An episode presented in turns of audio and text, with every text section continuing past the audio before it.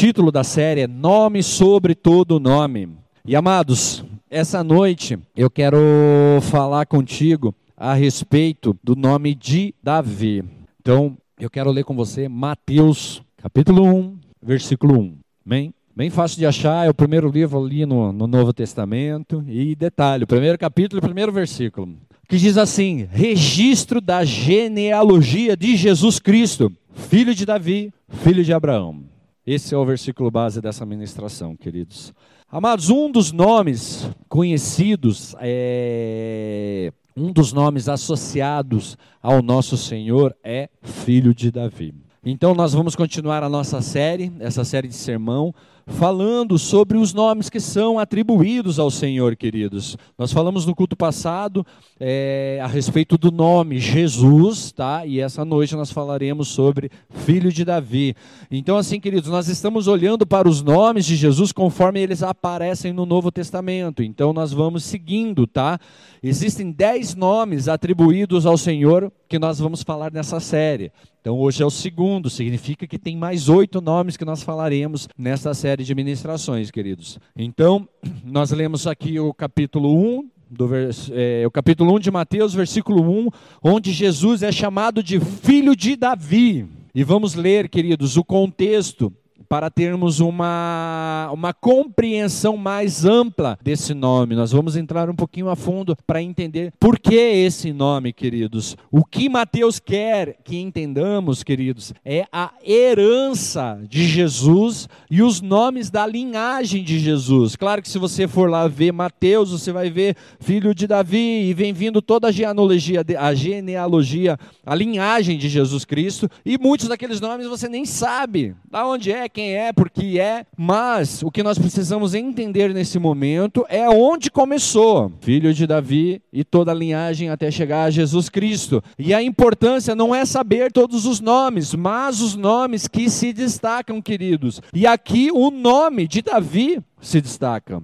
O nome de Davi é um nome muito importante para nós entendermos por que, que esse nome é atribuído ao nosso Senhor e Salvador Jesus Cristo. O que acontece com Davi é que muitos de nós, queridos, temos uma boa compreensão de quem ele é. Todo mundo já ouviu uma ministração a respeito de Davi. Muitos de nós já entramos a fundo num estudo a respeito de Davi, portanto, queridos, não vou necessariamente dizer coisas que você não saiba. Provavelmente você já ouviu, você já escutou, sabe, você já estudou, enfim. Queridos, mas vamos dar uma olhada em alguns aspectos da vida de Davi. E começamos com a realidade de que Davi, ele é um pastor. Como assim? Amados, quando Davi ele aparece pela primeira vez na Bíblia, por volta, acreditamos lá, de 14 a 15 anos, ele ainda era um jovem, e nessa época o rei de Israel, queridos, era Saul, ele que governara a terra nesse momento. Queridos, Saul é um homem alto, mas não é um bom rei. A palavra fala que ele era um, um, homem bem apresentável, um homem bonito, um homem alto, forte e tal, porém não foi um bom rei. E Deus disse: "Não, Saul não vai ser rei, não vai continuar sendo rei. Eu quero que outra pessoa seja o rei." Então, queridos, nessa situação, Deus manda Samuel chegar até a família de Jessé e conta a Jessé um dos seus filhos vai ser o novo rei. Queridos, quando o Gessé recebe essa mensagem, o que, que ele faz? Ele chama todos os teus filhos, todos os filhos dele, homens fortes, homens valentes, homens bonitos, enfim, queridos. Gessé traz todos os seus filhos, menos um deles. E queridos, Gessé, ele está convencido de que não será Davi, o filho mais novo, o cara que seria escolhido por Samuel, que seria ungido por Samuel. Então, quando os filhos de Davi são apresentados a Samuel, Samuel olha para todos eles e fala: Não, não é nenhum deles. Você tem outro filho? Ah, tem o outro, é Davi. Está lá no campo, pastoreando os animais, as ovelhas. Queridos, então, Samuel pede para que o tragam, ele é apresentado diante de Samuel e Samuel o unge enquanto Saul ainda está vivo. Ele é ungido rei de Israel enquanto Saul ainda era rei. E essa unção, queridos, causa alguns problemas, mas nós podemos falar disso em uma outra ministração, em um outro momento. Mas a ideia é quem é Davi, nós entendemos a respeito de Davi. E o que, que nós sabemos sobre Davi, queridos? É que ele, além de ser pastor, ele é um bom lutador. Por que ele é um bom lutador? Queridos, toda vez que nós falamos sobre Davi, o que, que nós lembramos? Davi matou Golias. A resposta: Davi matou Golias. E na verdade, queridos, Davi era muito mais do que simplesmente alguém que derrubou o gigante. Ele foi um grande guerreiro. Amados, ele se cercou de uma equipe de cerca lá de 30 40 homens, queridos, poderosos, fortes, e esses homens realizaram atos incríveis de sucesso para os israelitas, eles venceram grandes batalhas, tanto é verdade que as pessoas diziam que Davi, é, de Davi, como ele era grande em comparação a Saul, então quando eles comparavam os dois reis, eles engrandeciam Davi, e amados, nós também sabemos que Davi era um bom compositor, então sabemos que muitos dos salmos que foram escritos, eles foram escritos por Davi. Há 150 salmos, queridos, e 75 foram definitivamente identificados como escritos por Davi. Também sabemos que ele gosta de dançar. A história nos mostra, há uma história sobre Davi que quando ele que ele dançava enquanto ele trazia a arca da aliança para Jerusalém, e ele dança tão loucamente, queridos, na presença de Deus, na presença da arca ali, que a sua esposa diz: Você foi uma vergonha. Davi adorava dançar,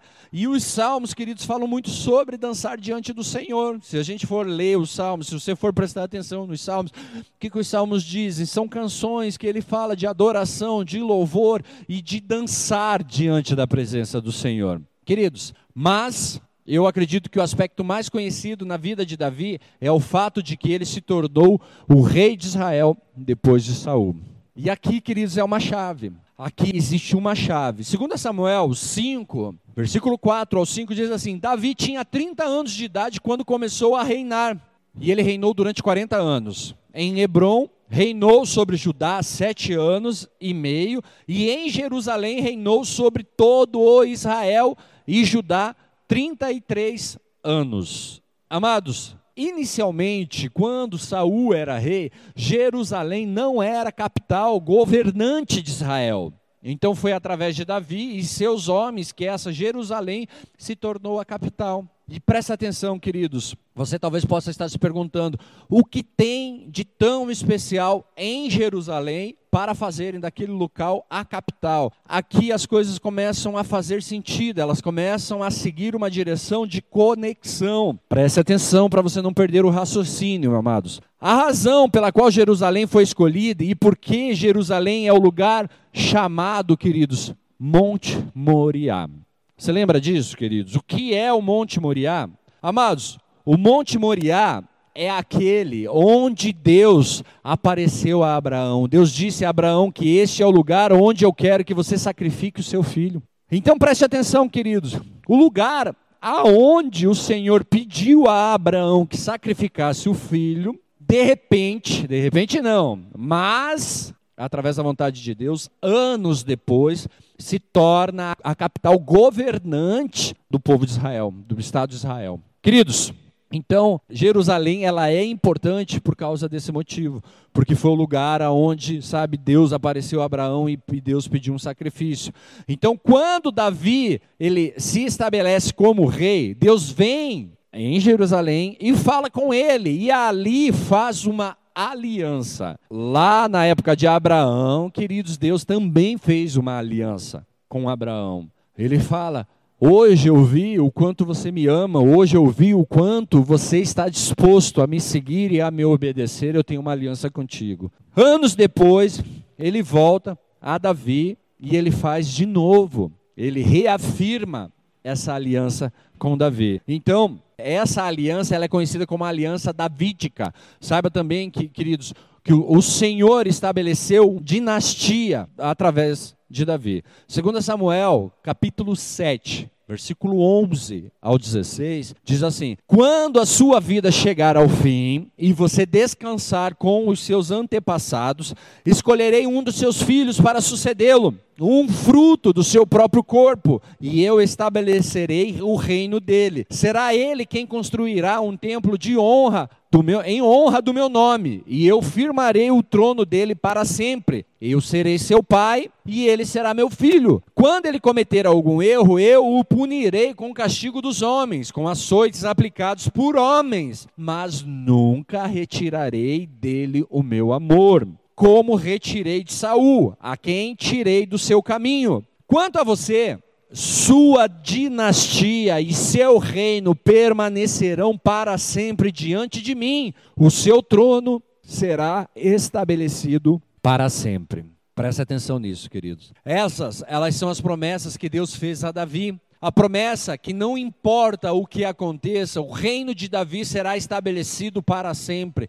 Preste atenção aqui, queridos. A fidelidade de Deus à sua palavra. Isso vai fazer conexão com você daqui um pouco. Então preste muito atenção nisso, queridos. Deus é fiel à sua palavra. Sabemos que da descendência de Davi, muitos que o sucederam depois não foram bons homens, mas Deus manteve sua aliança com Davi. Então os filhos dele vieram, alguns foram bons homens, outros não foram bons homens, mas Deus havia feito uma aliança com Davi e Deus não voltou atrás a, a sua palavra, a, a palavra que ele havia dito a Davi.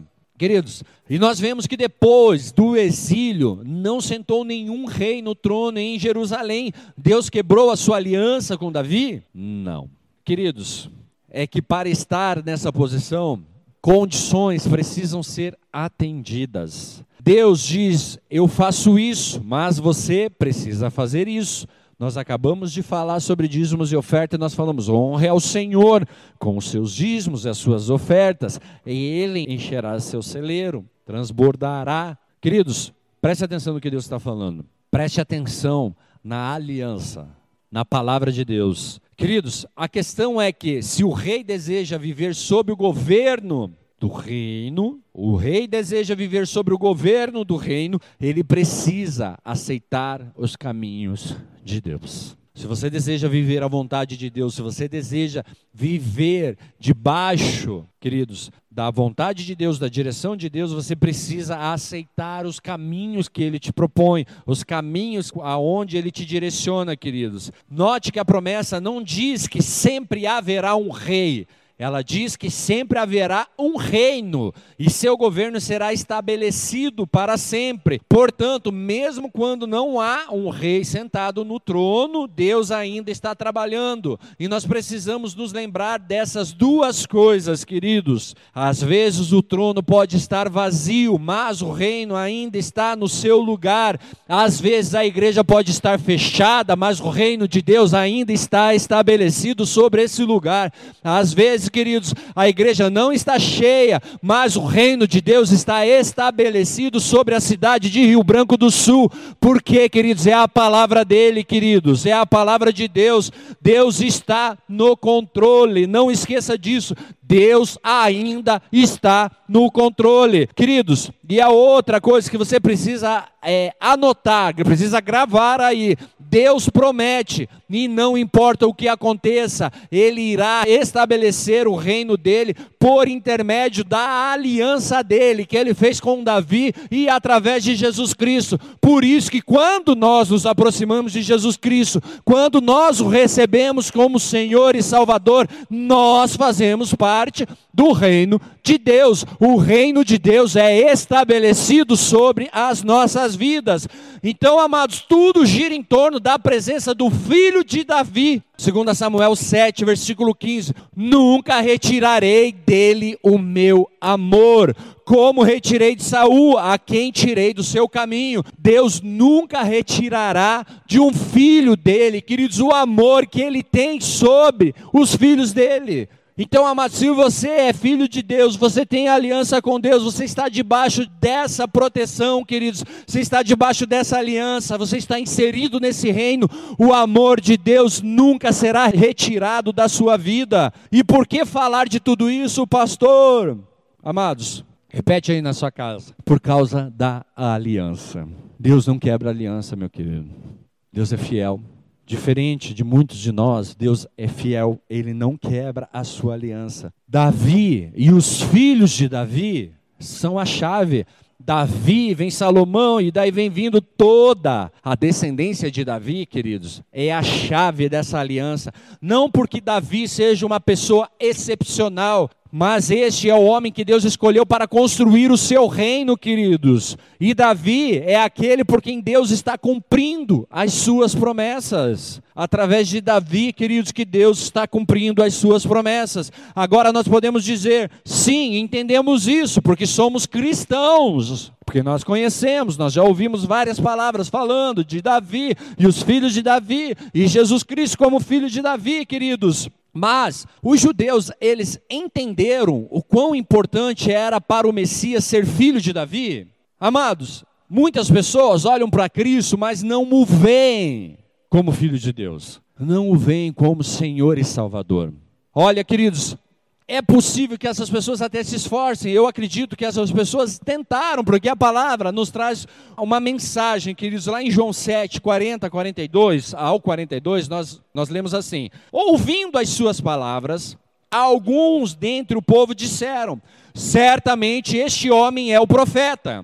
Outros disseram: Ele é o Cristo. Ainda outros perguntaram: Como pode o Cristo vir da Galileia? A Escritura não diz que o Cristo virá da descendência de Davi, da cidade de Belém, onde viveu Davi. Queridos, o fato dos judeus não conseguirem associar a linhagem de Jesus a Davi, fizeram com que eles o descartassem imediatamente. Às vezes, queridos, as pessoas não conseguem associar um fato, um evento a Deus. E isso, queridos, fazem com que eles descartem aquilo como sendo algo de Deus. Muitas pessoas, queridos, dizem não a Jesus justamente porque não conseguem associá-lo ao Senhor, não conseguem associá-lo a, a, a, Deus, queridos. O problema, queridos, é que eles acreditavam que Jesus nasceu em Nazaré, porque é onde é onde ele cresce. E às vezes, queridos, as pessoas olham para nós, olham para você e veem, sabe, o teu histórico, vê aonde você cresceu, vê, queridos, quem você era e fala: "Não, mas pode vir alguém, pode vir alguma coisa decente de Nazaré? Pode vir alguém, pode vir algo bom de Nazaré?" Mas as pessoas não se atentam, queridos, de onde Jesus nasceu. O fato é que ele nasceu em Belém, queridos. Lá em Lucas, capítulo 1, versículo 30 ao 33. Mas o anjo lhe disse: não tenha medo, Maria, você foi agraciada por Deus. Você ficará grávida e dará à luz um filho, e lhe porá o nome de Jesus. Ele será grande e será chamado Filho do Altíssimo. O Senhor Deus lhe dará o trono de seu pai Davi, e ele reinará para sempre sobre o povo de Jacó. Seu reino jamais terá fim.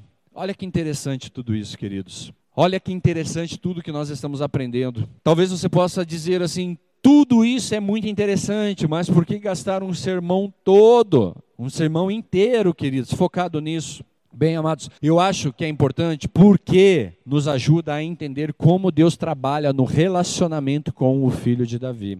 Presta atenção nesse versículo, queridos, 1 Reis 11, 10 ao 12. Embora ele tivesse proibido Salomão de seguir outros deuses, Salomão não obedeceu à ordem do Senhor. Então o Senhor disse a Salomão: Já que essa é a sua atitude, você não obedeceu à minha aliança e aos meus decretos, os quais lhe ordenei, certamente lhe tirarei o reino e o darei a um dos seus servos. No entanto, por amor a Davi, seu pai, não farei isso enquanto você viver.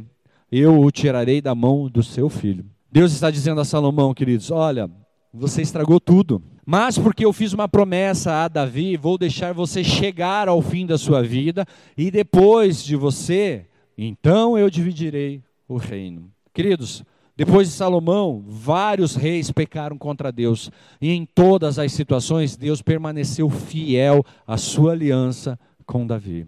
Queridos, e na verdade, não é por causa de Davi mas sim por causa da promessa que ele fez a Davi. O Senhor, ele foi fiel à sua palavra. Então, amados, às vezes não está relacionado a você, mas está relacionado à palavra dele em relação a você. Não está relacionado, queridos, ao que você fez, ao que você deixou de fazer, mas sim ao que ele quer fazer através de você.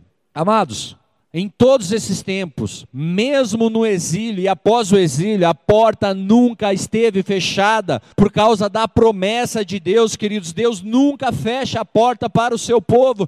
Deus nunca fechou a porta para você, meu querido. Deus nunca fechou essa porta, queridos. Nós que não vamos em direção a ela. Amados, e é por isso que é tão importante entender quem é Jesus como filho de Davi. Porque a realidade é que há momentos em que podemos ser como Salomão, há momentos em que nós vamos atrapalhar tudo, nós vamos estragar tudo, aquilo que Deus pediu para a gente fazer, aquilo que nós nos comprometemos a fazer com Deus, para Deus, por Deus.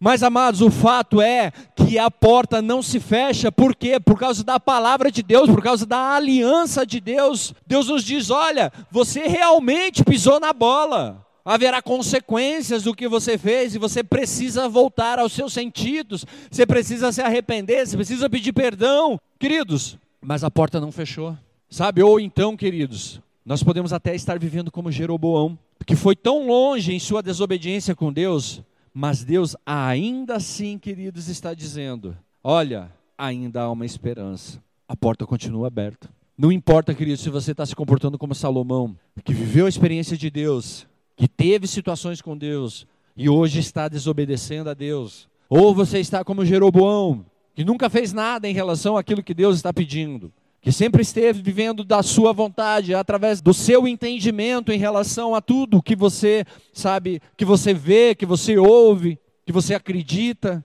Deus está falando assim: ainda há uma esperança, a porta continua aberta. Não é porque você, queridos, é uma boa pessoa, ou se você é uma má pessoa, ou é super espiritual, ou não é nada espiritual, queridos, está relacionado à palavra dele, a ele. O que você precisa entender é que, por causa de quem é Deus, Jesus é a promessa cumprida. Jesus, queridos, é o cumprimento da palavra dele quando ele diz a Davi: Ei, eu não tirarei de você a dinastia, teu reino, ele permanecerá. Queridos, por causa da promessa a Davi, do Filho de Deus, Jesus Cristo, Filho de Davi, ele nos perdoa. Então eu e você precisamos nesse momento olhar para ele e falar: Pai, perdoa. Me perdoa, Pai. Me perdoa porque eu me afastei dos teus caminhos. Me perdoa, Pai, porque eu deixei a minha intelectualidade tomar conta de tudo e eu deixei de viver, querido Deus, as experiências contigo. Eu bloqueei o Senhor. Eu não permiti que o Senhor falasse comigo. Eu endureci meu coração. Eu tapei os meus ouvidos. Eu fechei os meus olhos para tudo aquilo que o Senhor fala para mim. E amados, Deus é aquele que cumpre suas promessas. Seu reino, amados, continuará a avançar não por causa das pessoas que estão nele, mas por causa da sua graça, por causa da sua misericórdia. E é por isso que esse nome, Filho de Davi, é tão importante. É o nome da esperança de que não importa o que aconteça, não importa onde você está, não importa o quão distante você se sinta, não importa a situação em que você esteja hoje, não importa o que você está vivendo. Há esperança, porque Deus fez a promessa. Deus liberou uma palavra, queridos e ele não vai voltar atrás dela. 1 Coríntios 1,9 diz: Fiel é Deus, o qual o chamou à comunhão com seu Filho Jesus Cristo, nosso Senhor.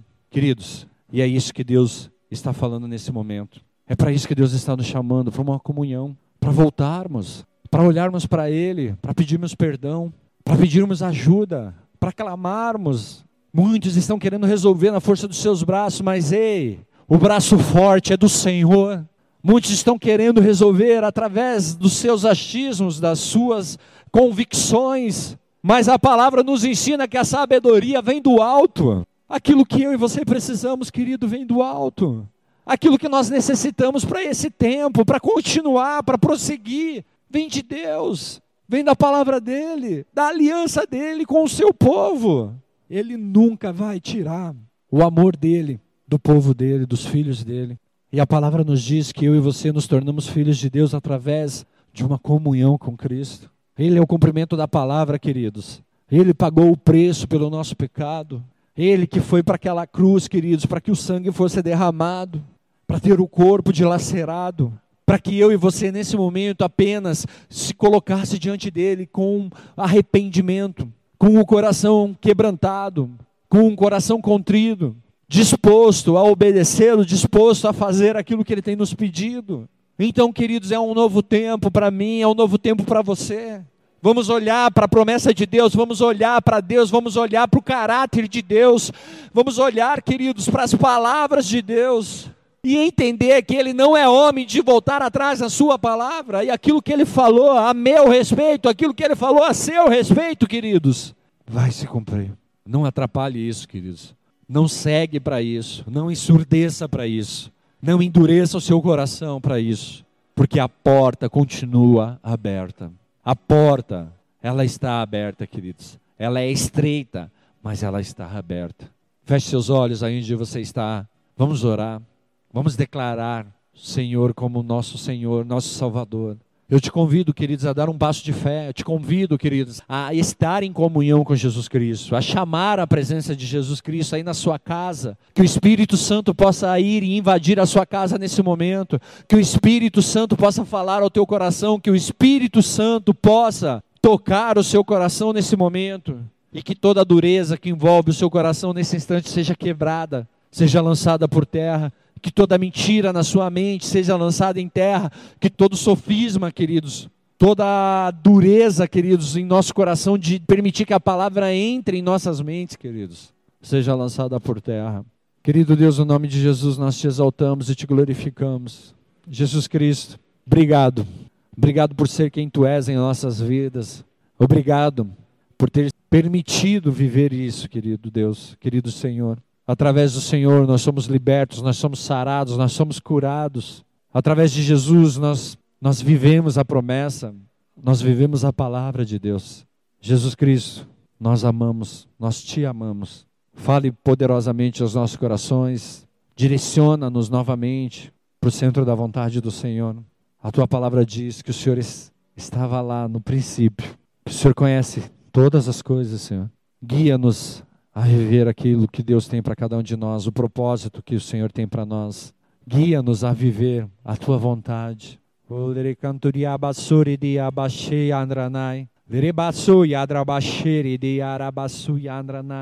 Muitas pessoas nesse momento, elas estão se questionando: será que chegou o fim? Será que esse já é o final dos tempos? Queridos, a palavra de Deus, ela nos ensina a identificar algumas situações.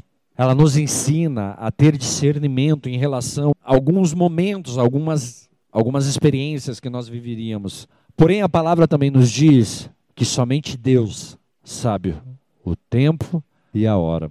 E queridos, o que, que eu e você precisamos tirar de lição disso é que o momento é agora, queridos. O momento é agora de vermos a palavra de Deus se cumprindo sobre as nossas vidas. O momento é agora de nós voltarmos para Deus e, e entregarmos as nossas vidas a Ele. Ninguém sabe o tempo, ninguém sabe a hora, ninguém poderá afirmar isso, queridos. Se vai ser amanhã, daqui 10 anos, daqui 20 anos. Mas o fato é, queridos, que Deus ele nos dá a oportunidade de todos os dias de vivermos a sua vontade, de estarmos inseridos no seu reino. E eu e você podemos olhar para isso, queridos, e fazer vistas grossas. Ah, tanto faz como tanto fez. Nós podemos nos comportar assim como muitos se comportaram, desobedecendo aquilo que Deus pedia para ser feito. Ou nós podemos nos arrepender dos nossos pecados, nos arrepender das nossas transgressões, das nossas iniquidades. E nós podemos olhar para o Senhor nesse momento e entregar as nossas vidas a Jesus. Se você deseja fazer uma oração entregando a sua vida para Jesus, eu peço só que você repita comigo. A palavra de Deus, ela nos ensina, queridos, que se eu acredito que Jesus Cristo é o Filho de Deus e eu confesso com a minha boca que Ele é Senhor e Salvador, eu tenho acesso à salvação. Eu preciso desenvolver um relacionamento com Cristo para permanecer inserido nesse reino, permanecer inserido na videira para receber daquilo que eu preciso para permanecer, para me manter. Mas aí, queridos, um passo precisa ser dado. E o passo que precisa ser dado é eu confessar o Senhor como meu Senhor, meu Salvador. Se esse é o desejo que você tem, eu quero que você repita uma oração comigo agora, que diz assim: Senhor Jesus, eu te peço perdão pelos meus pecados. Eu sei que tu és o filho de Deus e que o Senhor morreu naquela cruz por mim. Essa noite eu entrego a minha vida a ti. Faz dela o que o Senhor quiser. Tu és o Senhor, tu és o Salvador da minha vida. Me ajuda a viver a tua promessa, Senhor. Amém. Pai, no nome de Jesus Cristo, Pai, eu oro por essas vidas. Peço, Pai, que o Senhor dê experiências aos teus filhos. Que todos aqueles, Pai, que estão agora, nesse momento, Pai, declarando o Senhor Jesus Cristo como Senhor e Salvador de suas vidas, possam ser tocados por Ti, possam ter as Suas mãos, Pai, sobre as suas vidas, Deus, no nome de Jesus Cristo. Que o Senhor os abençoe, que o Senhor os proteja, que a Tua vontade seja plena nessas vidas, Deus, no nome de Jesus Cristo. Amém, queridos? Que o Senhor te abençoe poderosamente, que o Senhor guarde a tua família, que guarde a tua saúde, guarde-o de toda a intenção de Satanás contra a sua vida e o propósito de Deus se cumpra sobre você, sobre a sua casa e entenda: Jesus Cristo é o cumprimento da promessa e através de Cristo você vive a promessa. No nome de Jesus, amém.